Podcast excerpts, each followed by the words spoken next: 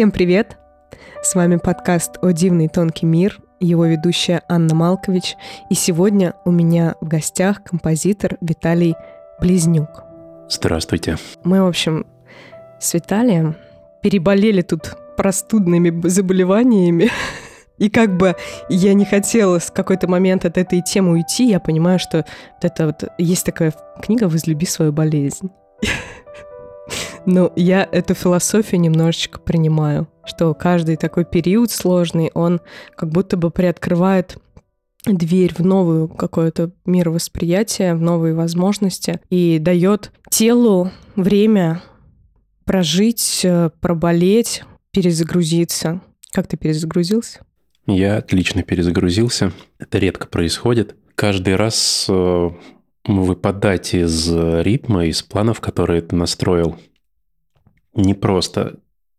Но это всегда напоминает о том, что заставляет, точнее, вспомнить о том, что мы не знаем, сколько у нас времени, но при этом его очень-очень-очень мало. И я вот, э, избавившись, наконец, от этого московского бактерия, всех этих, не знаю, кашлей, температур, начинаю возвращение к своей деятельности опять с мысли о том, что времени у нас очень-очень мало, и расходовать его нужно с умом, наверное, так. Да, вообще свои ресурсы в целом с умом и подходить. Да, у меня тоже, наверное, пришла такая мысль постоянного выбора того, что ну, действительно как-то делает твою жизнь лучше. Давай немножечко предыстории добавим, как мы с тобой познакомились совсем недавно. А Виталий, по-моему, 1 ноября 1 ноября. Да, 1 ноября вернулся в Россию после семилетнего перерыва. Я не ошибаюсь? Ну, не то что перерыва, наверное, отсутствие. Здесь, да, все правильно. Я жил и работал в крошечной сказочной стране под названием Черногория. Уехал я туда в первый раз в 2013 году по приглашению на инженерный проект. А с конца 2016 года я там находился вот безвылазно вообще. И там ты стал композитором? Да. Это очень крутая история твоя личная, а моя история заключается в том, что первую неделю ноября была в каких-то круговоротах дел, событий и перемен. В какой-то прям такой... У меня... Я же часто говорю про импульсы и про то, что я люблю реализовывать свои импульсы, какие-то мысли сразу. Вдруг ни с того ни с сего я решила написать э, Даше Анима, которую вы знаете по первому выпуску подкаста, написала записала голосовое сообщение, вообще какой-то, ну, был очень смешной, немножечко грубоватой форме, потому что я поняла, что почему мы с Дашей не делаем ничего, почему мы не делаем никаких мероприятий. Мы же вроде как знаем друг друга, и нам пора что-то срочное сделать. И вообще, я сказала Даш, скажи мне, у тебя есть музыкант? И на следующий день, на следующий день, по-моему, это было, Даша приехала с Виталием ко мне в гости, если не ошибаюсь, да, это было прямо на следующий день. Мы с тобой в первую же встречу попробовали сыграться. Я читала стихи, а ты играл на фортепиано, и это получилось круто. Так что от момента какого-то... Причем это был такой импульс. Это не был как это не было какой-то глубинной идеей, с которой я выхаживала. Это прям была секундная, секундная просьба. И Даша знакома с тобой уже энное количество лет, но вы вот только-только в этот год увиделись впервые. Да, все было именно так. И что касается нашего с тобой такого экспромта, и что касается Даши, моего с Дашей знакомства. Мы знакомы онлайн, можно же так сказать, ну, да? конечно. Да? А, но года три точно. Более того, Даша даже Виталия упоминает в первом выпуске в а, нашем да. беседе в самом-самом конце. Тот самый непишущий Виталий – это я. Всем привет. Ну, вот я обещал, обещаю исправиться. Больше не буду не писать Даше. Да, собственно, вот мы с Дашей были знакомы года три. В то время, как мы познакомились, э, меня с ним познакомили как с продюсером, режиссером. Вот, а потом просто это как-то эволюционировало просто такое хорошее дружеское знакомство, правда, по, по сети. И здесь, да, приехав в Москву, стали развиртуализироваться люди очень быстро и в большом количестве. Это, конечно, был большой шок, но очень необычные ощущение, скажем так, когда ты можешь там прикоснуться, лично пообщаться с человеком, которого знаешь уже очень-очень давно и хорошо. Угу. Как тебя сейчас впечатление от Москвы за полтора месяца? Москва прекрасна. И Москва очень сильно увлекает вперед. У меня так в первые дни, как я сюда приехал, э, было сложно поверить, что меня не было 7 лет ощущение все время было такое, что прошло лет сто, наверное, как минимум. То есть э, такое быстрое развитие, такой темп жизни, все в работе. Потрясающе просто. Вот со всех сторон очень много разных предложений. Люди, каждый чем-то занимается, у каждого есть свое какое-то дело, проект, идеи. Как будто бы со всех сторон тебя куда-то начинают э, тянуть, звать э, в какие-то в свои, в свое дело, там, в свою какую-то игру, в свою историю. И э, вот это, наверное, самое сложное. Во-первых, успеть, где можешь, а во-вторых, э, не потеряться самому, не потерять то, зачем ты сам приехал, не потерять свой какой-то путь, не упустить. Потому что очень много вот таких искушений, предложений, отвлекающих факторов. Я, кстати, в какой-то момент думала над тем, что ты же, получается, релокейтнулся в Россию. Вот, можно так сказать. Ты как-то написал, да, вот эту э, текст, пост о том, что здесь вообще все так такие деятельные, занятые и столько всего создают. И я поняла, что я, наверное, хочу тебе сказать. Кстати, вот не знаю, оставим мы это или нет, посмотрим. О том, что надо понимать, что ты попал сейчас в момент, когда общество, э, в основном всех, кого ты сейчас э, встречаешь, вот как раз деятельные люди, особенно в творческой среде, это общество очень сильно отличается от того общества, которое было три года назад. Это общество, которое приняло в какой-то момент важное для себя решение остаться здесь и э, что-то делать с этим что делать со своей жизнью. Поэтому, когда я прочитала твой текст, мне стало очень тепло от того, что э, два или три года, уже как бы во времени немножечко сбиваемся, те слова, которые каждый я думаю, из тех, с кем ты сейчас встречаешься, сказал себе, Ань, вот несколько лет назад, они как будто бы стали сбываться. И действительно получается, получается выстраивать а, некий новый там творческий мир, в котором мы существуем и втягиваем других людей существовать вместе. Оно как будто бы реальность какую-то приобрело. Потому что еще несколько лет назад мы все были настолько не сфокусированы на своей жизни, а сейчас вот этот фокус, он, ну, он целенаправленный. Он имеет цель. Жизнь каждого сейчас кто э, чем-то занимается, воодушевлен, а жизнь каждого действительно имеет смысл. И это очень порадовало меня. Вот это осознание, которое пришло ко мне после того, как мы с тобой познакомились, получается, в этом месяце. Вот. И это ты наблюдаешь, ты действительно это увидел, получается, со стороны.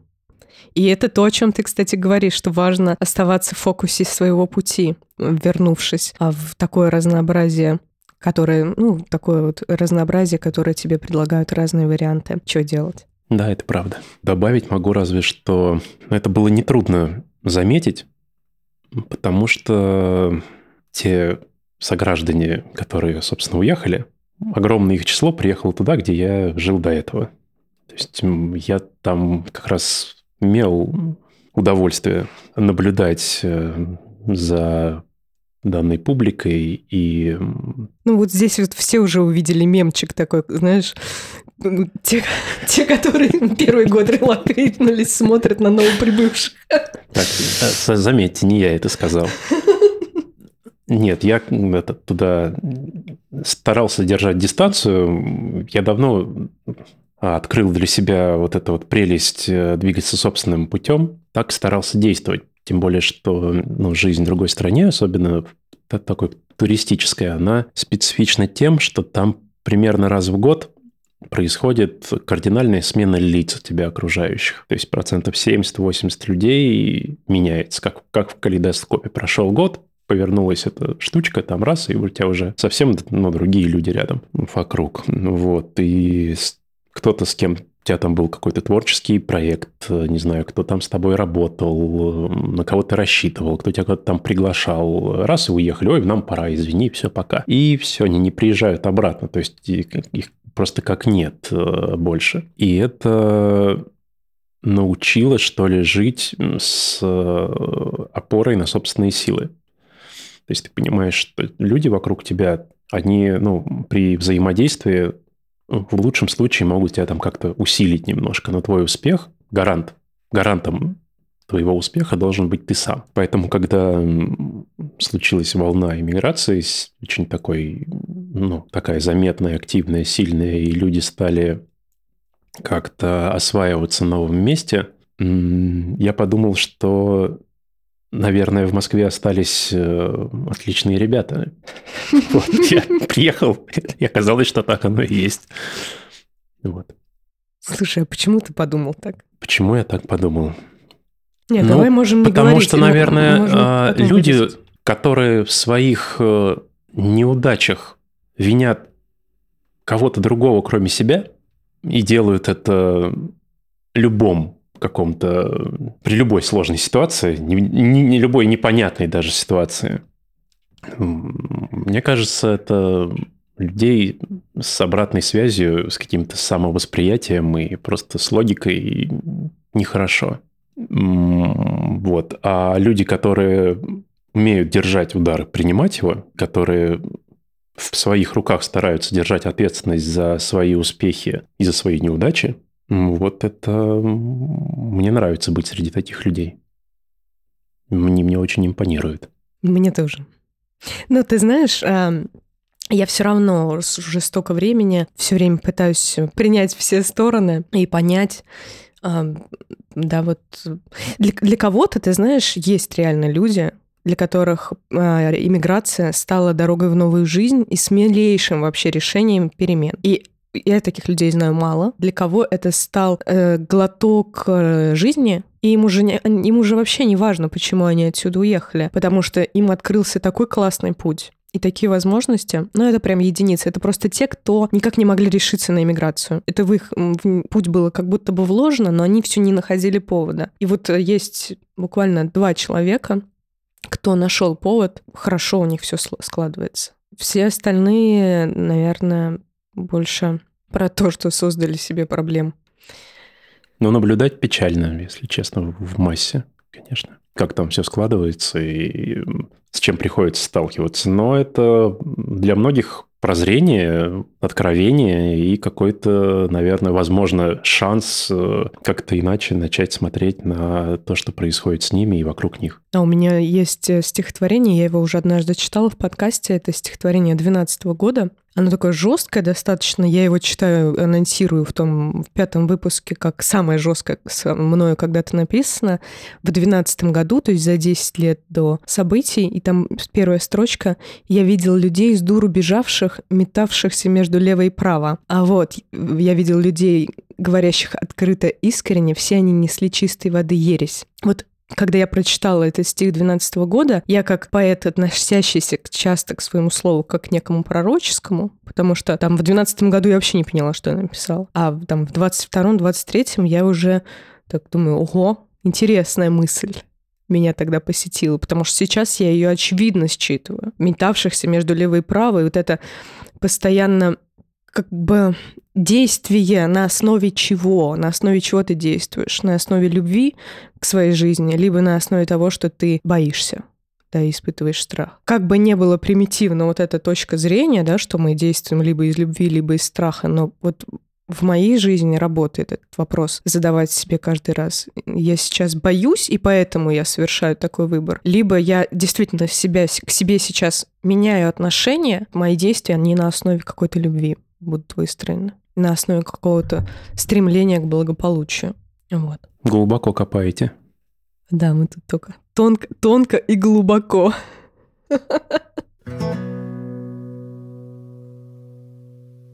Ой, у нас сегодня вообще должно быть предпраздничное настроение. Ага, у меня отличное предпраздничное настроение. Елочку нарядил? Ну, я достал ее, но, если честно, не нарядил. Мы вчера... Я, я почему-то так подумал, что ты ее не нарядишь. Мы вчера улицу украшали. Ну, вот этот процесс наряжания, он очень, мне кажется, всегда как-то так собирает и терапевтически. Да, а, это очень. правда, так и есть. Да, я вот вчера мы наряжали с сыном елку. Это, конечно, фу, какой он азарт вошел вообще все это развешивать. И я тоже. Я прям обожаю. Обожаю этот процесс. И я надеюсь, слушатели, у вас тоже есть хотя бы доля а, праздничного настроения. Вы тоже уже украшаете елочки. Как раз сегодня у нас там 21 число должно быть, вы, выйдет выпуск 21 Обычно уже все как-то приготовились как-то встречать Новый год. Какие у тебя планы на Новый год? Не знаю, на самом деле нет никаких планов. Хочется просто самого себя зарядить, мотивировать на, на последовательный труд в течение следующего года.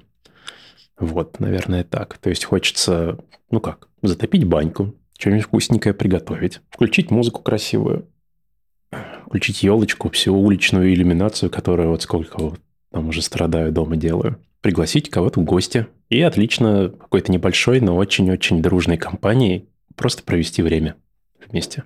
Звучит круто. Я недавно, пару недель назад уже, познакомилась э, с человеком. Как прикольная прям предновогодняя история была. В Яндексе есть тариф вместе.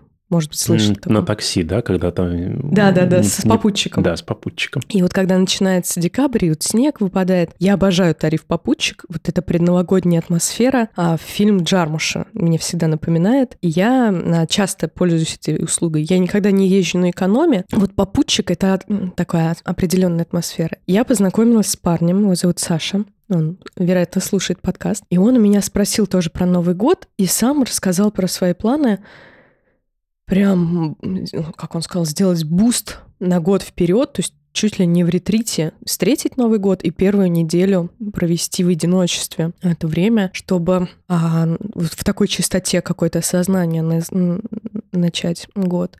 И я на тот момент у меня были совершенно другие планы. То есть это две недели назад это как в другой жизни вообще оказаться. И я так думаю, ну и не, я все-таки хочу вечеринку, хочу вот это все как обычно, даже не рассматривала другие варианты. Но за время, пока я пребывала в санатории а, своего поэтического салона, я поняла, что я хочу уехать э, отметить Новый год с родителями. Очень долго я этого не делала. Вот я хочу с сыном. Ну, я еще, честно говоря, не решила прям вот 31 уехать или, э, или 1 не могу понять. Но хочу прям вот эти каникулы, у меня не было этого. Реально не было в этой идее. Я хочу провести за городом. Так что... вот За городом хорошо рекомендую, да. да. Да, да, да. Так что, да, я еще, кстати, вот в предыдущем выпуске я уже тоже объявляю, что я Новый год отмечаю на вечеринке. Но вот, да, планы меняются. Мы ничего не знаем, что будет дальше. Но для меня это будет в новинку, потому что, наверное, года 4, а может быть и больше, нет, наверное, 4, у меня вообще не возникало вопросов, что делать на Новый год, потому что меня в Черногории все время звали на работу. Я всегда в новогоднюю ночь работал. Ну, я всегда завидовала тем, Было кто работает очень в Новый год. это супер удобно вообще. Тебе не нужно ничего придумывать, выдумывать, готовить, э, отмазываться там от кого-то, там кому ты не Еще и пойдешь. платят. Еще и платят. То есть все там потратили, а ты еще заработал, как себе, не знаю, месячную зарплату. Я всегда завидовала тем, кто вот может работать в новогоднюю ночь. Всегда. Меня это, я это меня просто нету, никогда не было специальности, которая позволяет работать в новогоднюю ночь. Но я эту фишку выкупила, да, что это прикольно. Да, расскажи вообще про то, как ты стал композитором. А, Я этот вопрос держала в себе очень долго.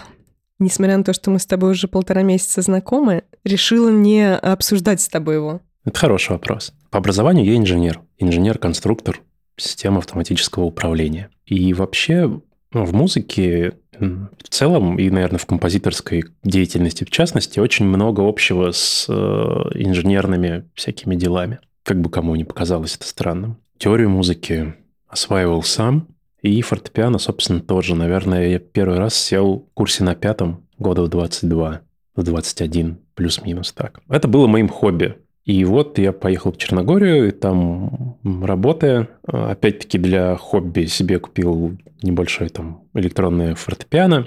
И в какую-то зиму, я уже не помню в какую, э, у меня возникло желание написать, придумать, сочинить, не знаю, подарок, такой музыкальный портрет для своей подруги одной. Мы тоже с ней никогда не виделись, она живет далеко, где-то в Казахстане, что ли. Вот. А, а то ли ей там 25 лет исполнялось, то ли еще что-то как-то сколько-то. Я начал что-то пытаться придумать, сочинить, и в итоге у меня ничего не получилось э, с этой затеей, но в процессе родилась э, очень красивая композиция случайно, совсем другая. То есть я как-то устав искать, э, утомившись от безуспешности поисков и создания, начал наигрывать что-то, что крутилось в голове, а оказалось, что это очень красивая мелодия. И так родилась первая композиция, которую я назвал «Пробуждение». Я принципиально ее каждый концерт играю.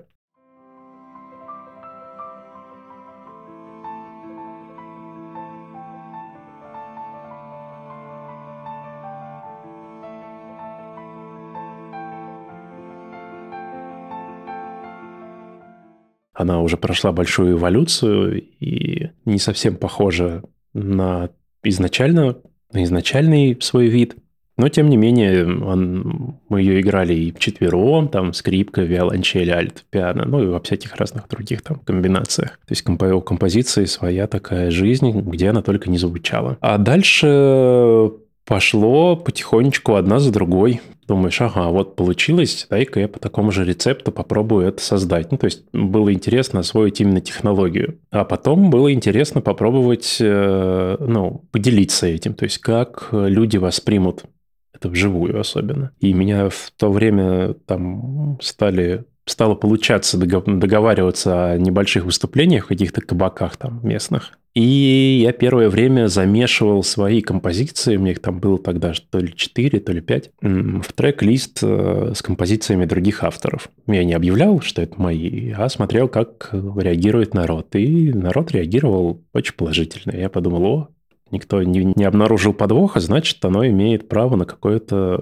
существование и какой-то шанс на хорошее восприятие, ну, отклик со стороны слушателя. Вот, а потом уже какие-то были более серьезные выступления, и пошло-поехало, потом первый альбом, потом второй, и вот я здесь. Ну, я немножко сократил, там долгая история, сколько вот получается ну, вот эти 7 лет, оно, вот он и есть путь такой композиторский. От самых каких-то, от самого-самого нуля до очень хороших таких на уровне, пусть небольшой, но страны, результатов. Будешь рассказывать что-то из э, своих прекрасных историй, или не будем это поднимать тему, которая связана с тем, что ты самоучка?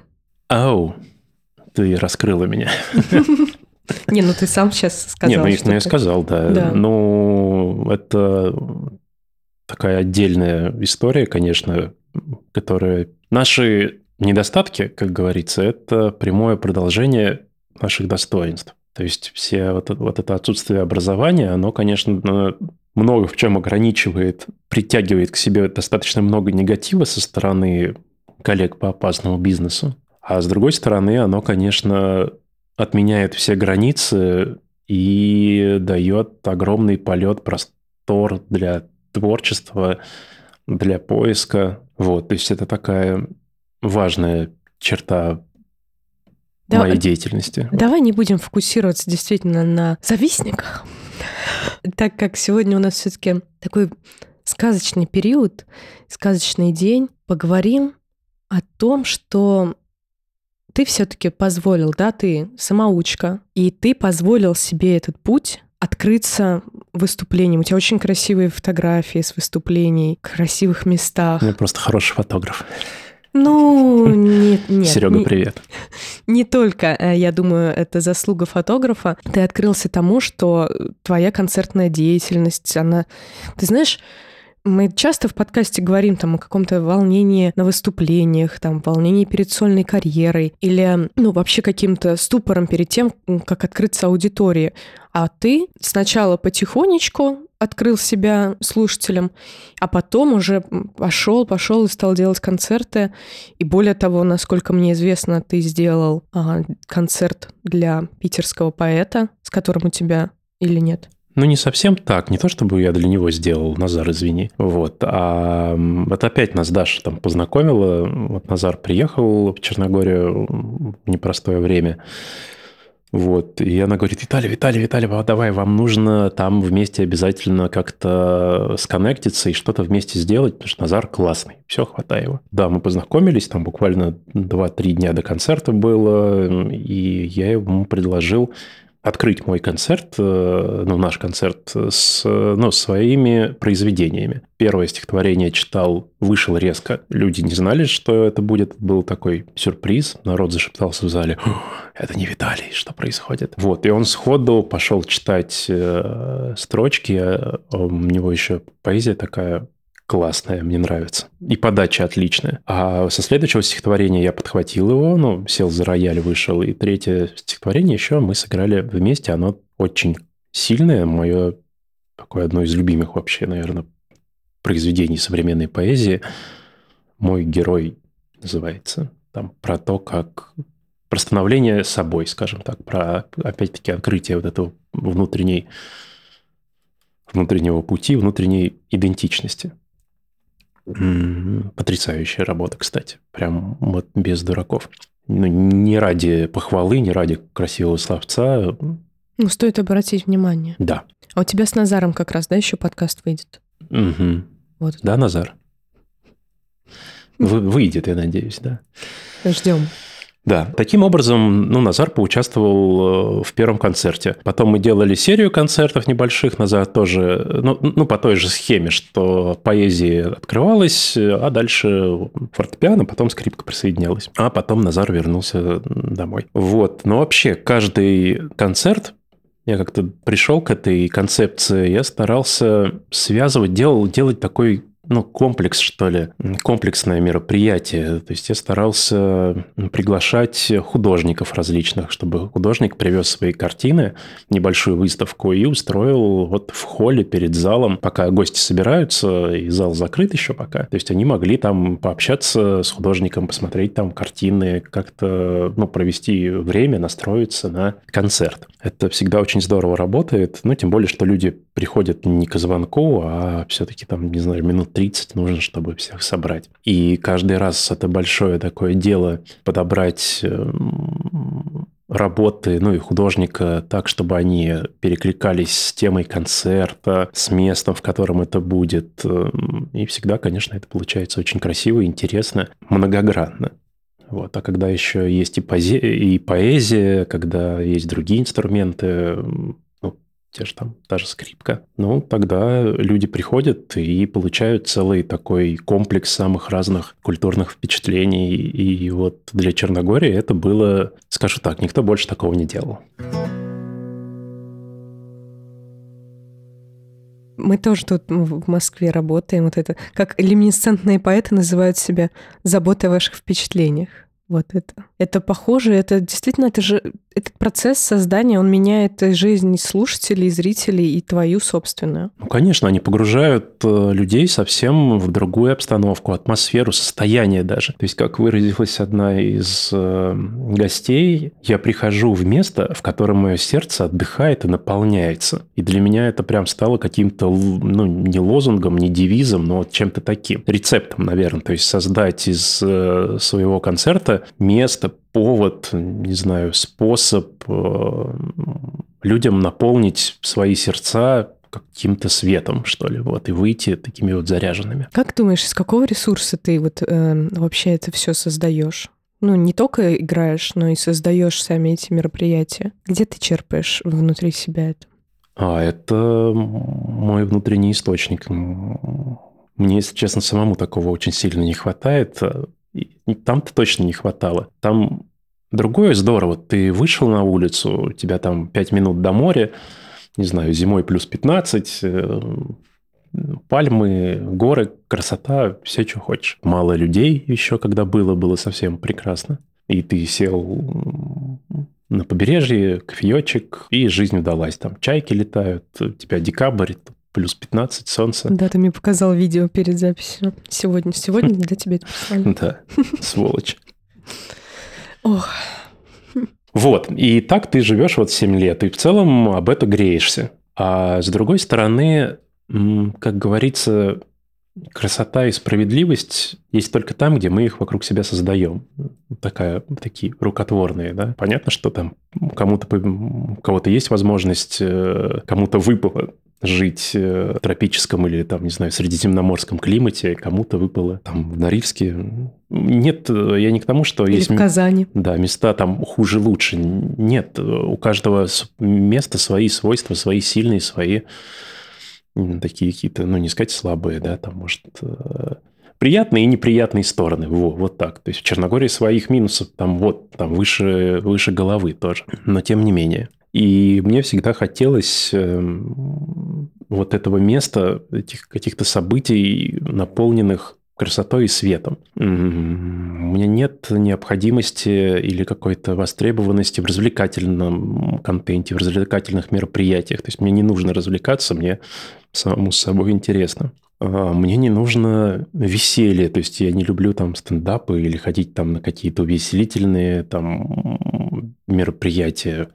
Опять-таки мне довольно интересно самому, и всегда могу найти с чего там смеяться, там как-то себя ну, даже не развлечь, а, а занять. Вот. А источников, наверное, какой-то внешней такой красоты, эстетики, вот их не хватало, и хочешь сделать хорошо, сделай сам. Такую вот нишу для себя нашел, стал этим заниматься, и люди стали на это очень хорошо, тепло, дружно реагировать. А опять-таки источник энергии, откуда это берется, это все изнутри. Я такой настоящий интроверт, и если меня отключить от всех внешних контактов, то я очень быстро наполняюсь и восстанавливаюсь. А потом вот это вот накопившееся в себе там начинаешь уже превращать там в музыку какие-то, там в движухи всякие разные, в творчество. Вот. Спор об интровертности для меня до сих пор, представляешь, я не могу разобраться, что значит быть интровертом и экстравертом. Я перестала верить вообще вот в эти два понятия.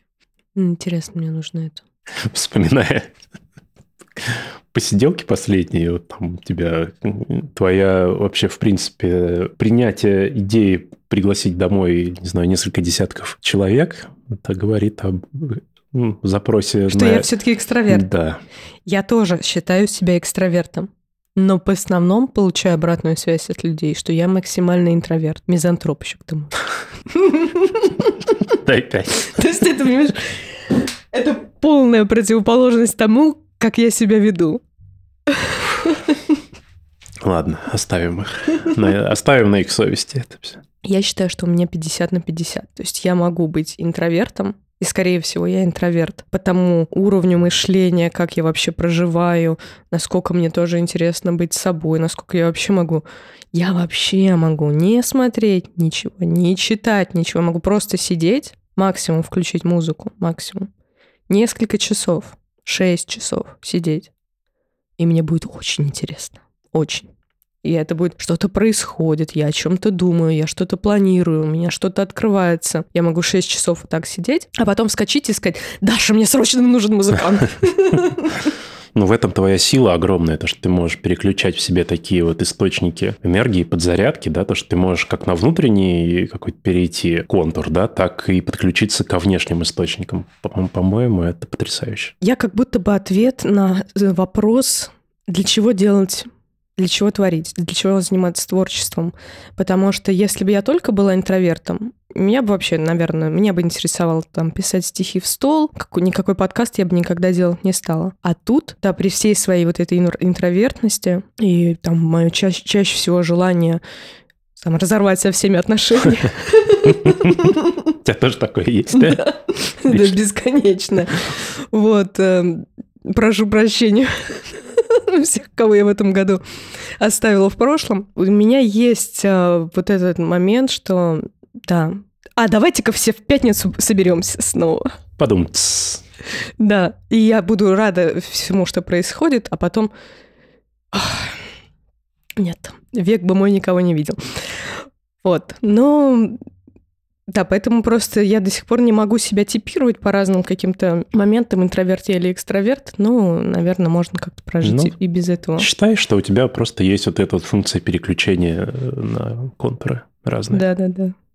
Это достаточно прикольно. Угу.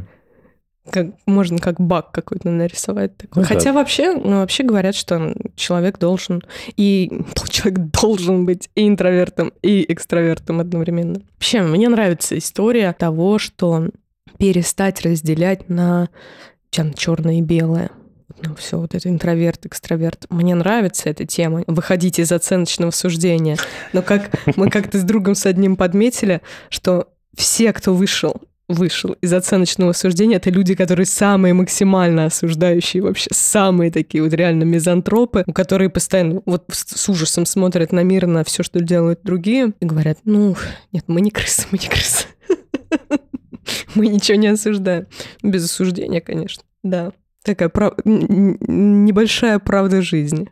Да, от, от, от все, всеобъемлюще принимающего человека.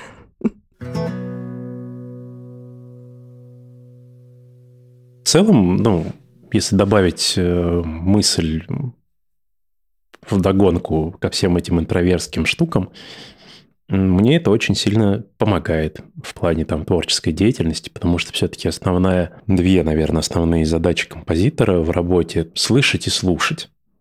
То есть не говорить там вот эти замечательные твои... Я сейчас подумал про них. Я показываю... Коллеги, да, которые говорят много. Вот, это странно. То есть композитор, он все-таки должен... Не знаю, должен, не должен. Но мне кажется, что должен услышать, точнее послушать и услышать. То есть настроиться на происходящее вокруг и какие-то снимать, эм, снимать звучание, тони, э, тонкости, детальки звучания с ситуации, с, с людей, с настроений, с происходящих каких-то историй. Очень важно, чтобы это была тишина. Внутренняя. Да. Это как ну, рыбак с удочкой сидит, да, он же там ее не молотит там влево-вправо. Нет, он замер и ждет, смотрит на вот эти поклевочки там. Ты смотрел фильм «Август Раш»? Нет. Все говорят, что это такой наивняк, но я обожаю фильм «Август Раш». Он про мальчика-композитора. О, Классный ничего себе. Фильм. Обязательно посмотри, он очень с праздничным таким настроением. Мне кажется, тебе понравится. Хороший. Вот он как раз вот про вот это считывание Считывание композиторское. Интересно. И, кстати, если вы не смотрели, тоже можете посмотреть этот фильм. Не всем нравится, это моя рекомендация, но я его даже пересматриваю. Можем открыть новую рубрику «Разбор фильмов» каких-нибудь. О, а Тарика, кстати, есть... Ну, он, правда, фильмы ужасов смотрит. Я фильмы Ой, ужасов нет, вообще, к сожалению, тоже не, не могу. могу никак. Я ему говорю, он, он мне говорит, ну, может, все-таки что-нибудь посмотришь? Я говорю, ну, если ты мне только порекомендуй так, чтобы там детей не убивали хотя бы. Нет, это вряд ли получится. Какой-то кошмар. Я включила один фильм ужасов и посмотрела минут 15, пока там девочки голову вообще снесли. Это, кстати, наш праздничный подкаст. Это не то, к чему я шла.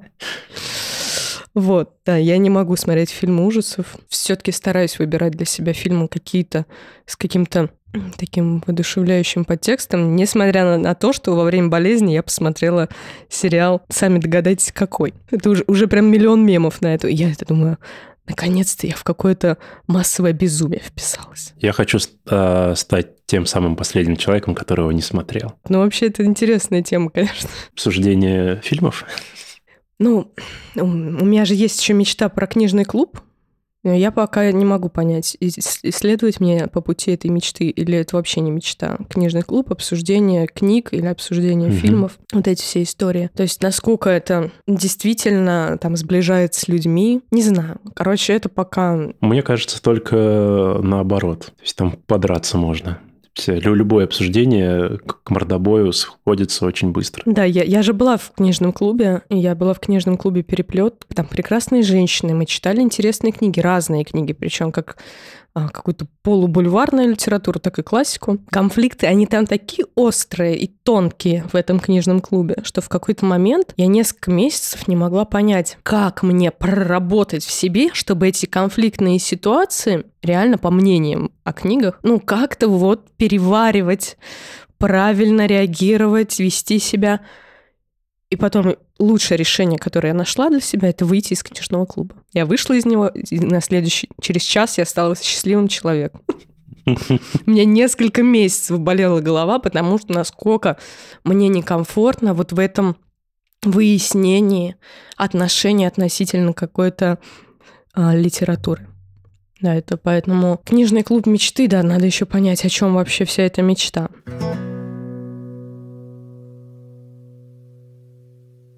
К слову, опять я хочу вернуться к каким-то инсайтам, которые у меня за последнее время были. Ты знаешь, я поняла вдруг, наконец-то, меня настолько стрессанула вот эта простуда, я отследила, от чего вообще весь стресс. То есть какие-то мысли, в которые я ухожу, они меня просто начинали ворошить, страхи о будущем, там у меня реально какая-то депрессивно-смертельная тема подкралась ко мне очень сильно. А, страхи за ребенка, за себя, ну вообще абсолютно классическая история. И вдруг свет, который я обнаружила в себе в этом процессе, заключался в том, что единственное место, в котором мне хорошо, это настоящий момент, вот о котором все говорят. Настоящий момент здесь сейчас.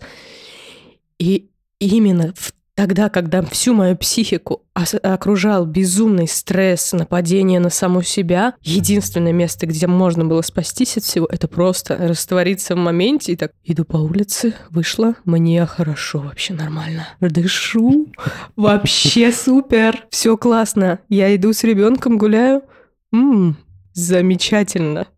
Представляешь? И я наконец-то, так я думаю, неужели, неужели вот оно, о чем все говорят?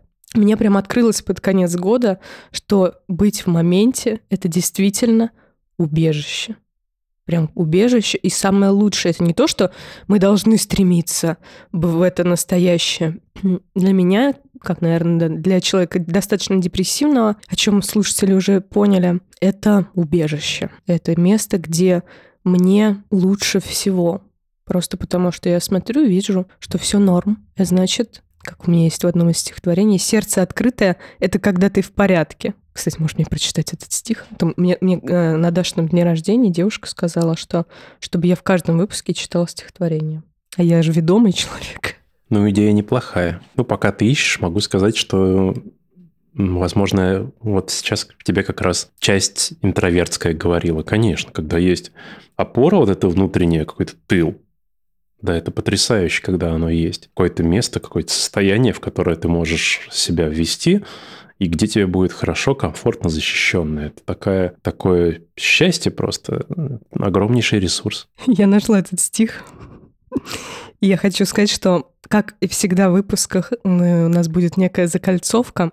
Я тебе сегодня сказала о том, что ты вернулся в общество людей, которые тут приняли решение строить новый мир. Я тебе прочитаю стих, написанный осенью 22 года во время второй волны иммиграции. Я сегодня не для светских бесед. Меня сегодня рядом не будет. И если бы в поисках очередной сути... Нет. Сегодня в ответ вы уж не бессудьте. Смолчу. Слышали, что стоит отдать за любовь? За иллюзию ваше страдание — а за любовь — все. Я с дрожью в голосе говорю «готово». Но правда ли это? Доказательств нет. А если любовь всего лишь слово? Так жить, сомневаясь, да или нет, или сил нет и не хватит, или вовсе не надо. Время пришло себя отдавать. Если бы это изначально знала, давно бы уже отдала. Это неправда, Аня. Вчера утром ты смотрела бронежилет на Авито. Вот защита для сердца, а не эта чушь отбитая, которую ты зовешь любовью. Так, и что? И люди не снимешь и начнешь страдать? Тяну вниз. Так попробуй не упасть. Давай, время стоять на ногах крепко, как ты умеешь, время доказать себе то, что доказывала каждому встречному человеку, время собрать силы и дышать рьяно, сердце открытое, это когда ты в порядке. Быть собой значит быть в радости и в благодарности, что сейчас живой. Да, извини, больше никакой безопасности, ты герой, если найдешь покой. Это шторм и последние шансы. Если уснешь в этот раз, умрешь. Но дело вовсе не в смерти, а в этой жалости. Понимать, что сейчас ты еле живешь. Ты готов вот с такими стихами выступать? Если я буду такое читать? Да, конечно. Фу, блин. Хочу сказать, вот прочитав это стихотворение свое, то то, что я писала в 22-м. Сейчас я не так считаю, да, вот эта концовка, это был, конечно, вызов себе. Я понимаю, сейчас настолько мне прям зарядилась энергия от этого текста, насколько вот это время доказать себе то, что доказывала каждому встречному человеку. Вот то, что мы здесь собираемся в этих разговорах, обсуждаем тему, казалось бы, казалось бы, мы сели, поговорили, зафиксировали беседу.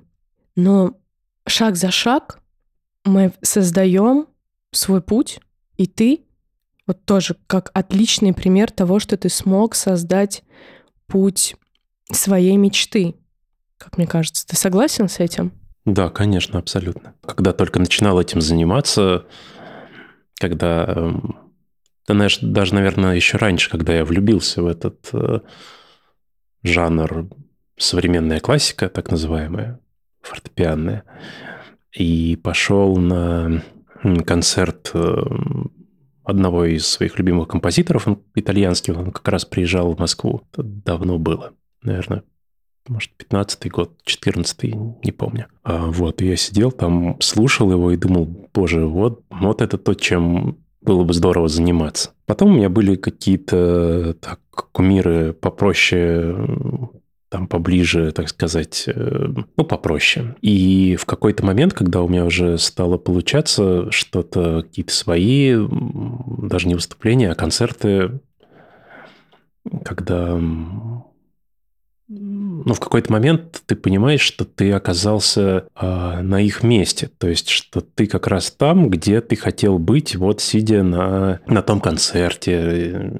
или глядя вот э, видео, там, не знаю, фотки там других кумиров, и думаешь, елки-палки, вот же оно получается а потом прошло еще какое-то время, и ты понимаешь, что ты находишься там, где ты даже не мог мечтать. То есть ты даже не мог э, построить себе в голове такую картинку, что так оно может быть, что с тобой могут работать и выступать такие люди, которым бы ты даже, ну, просто не подошел бы, не то что познакомиться, а, ну, в общем, не, не буду углубляться что вы создаете красоту в таких местах, которых, которые открываются, в принципе, там, двери там два-три раза в год. А когда получается делать то, что больше в целом никто не делает.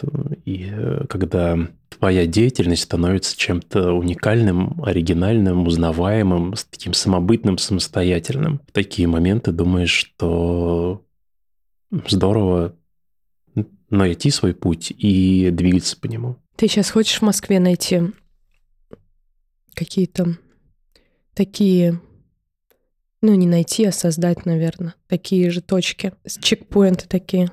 Ну, конечно, а главная причина, цель приезда в Москву – это реализовать здесь свой э, черногорский опыт. Посмотреть, проверить, точнее, это благодаря Черногории ну, то есть это черногорское свойство такое, что вот ты можешь делать, что захочешь, у тебя оно будет получаться. Или это все-таки э, мой навык, моя способность, и я смогу это же делать, этим же заниматься и здесь, в Москве. Ну, и в России в целом. Я хочу тебе пожелать сейчас, тем более время вообще такое, мне кажется, подходящее для пожеланий, чтобы ты здесь вписался в такие замесы, которые помогли вот эти моменты в Москве вскрывать, чтобы ты притягивал людей, которые являются твоими единомышленниками, ну, не обязательно даже единомышленниками, но которые разделяют вот это стремление и понимание созданного, а, важности созданного собой сквозь все сопротивления, страхи там или еще что-то. И чтобы здесь было много точек, в которых ты вот, находясь в ситуации, понимал, я еще об этом даже не мечтал. И я тебе желаю как можно больше этих точек, как можно больше людей, которые тебя будут вдохновлять, потому что интроверт ты или не интроверт, но люди, как ни крути, это такая движущая сила поданной руки. Это правда. Так. Да. Спасибо тебе огромное. Да. Благодарю тебя сердечно. Все, я предлагаю э, завершать сегодня нашу беседу. А вас, дорогие слушатели, я хочу пригласить на два концерта с участием Виталия, которые состоятся в конце этого года, 27 числа, и уже в январе 24 Сейчас расскажу быстренько про них. 27 будет концерт Даши Анима, который мы уже упоминали сегодня, нашего такого специалиста по коммуникациям, связям.